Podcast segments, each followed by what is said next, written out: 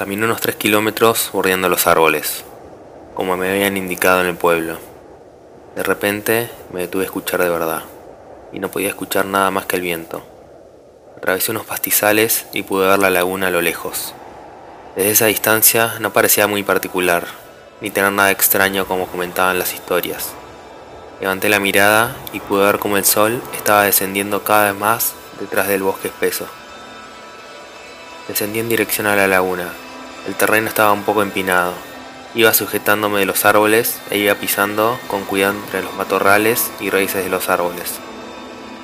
Ya faltaban tan solo unos metros para llegar.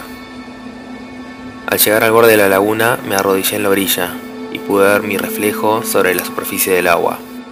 Pero no estaba solo mi reflejo, había cosas perdidas y borrosas en el fondo, oscuridad y profundidad.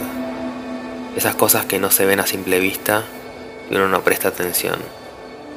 Por unos segundos me absorbí ese vacío oscuro y profundo, como un agujero negro. Traté de no caer ante su fuerza gravitatoria, luchando y diciendo para mis adentros, tengo que poder. Cerré mis ojos con fuerza, como cuando era niño y me escondía debajo de las sábanas en la noche de lluvia y me daba miedo los truenos retumbando en los vidrios y en toda la casa. Respiré profundo y exhalé todo el aire en mis pulmones. Mi cuerpo se aflojó, flotó por unos instantes.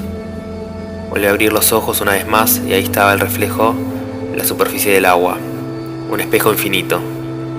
Pude ver algo que hace un tiempo no podía ver. Millones de estrellas se reflejaban en el agua.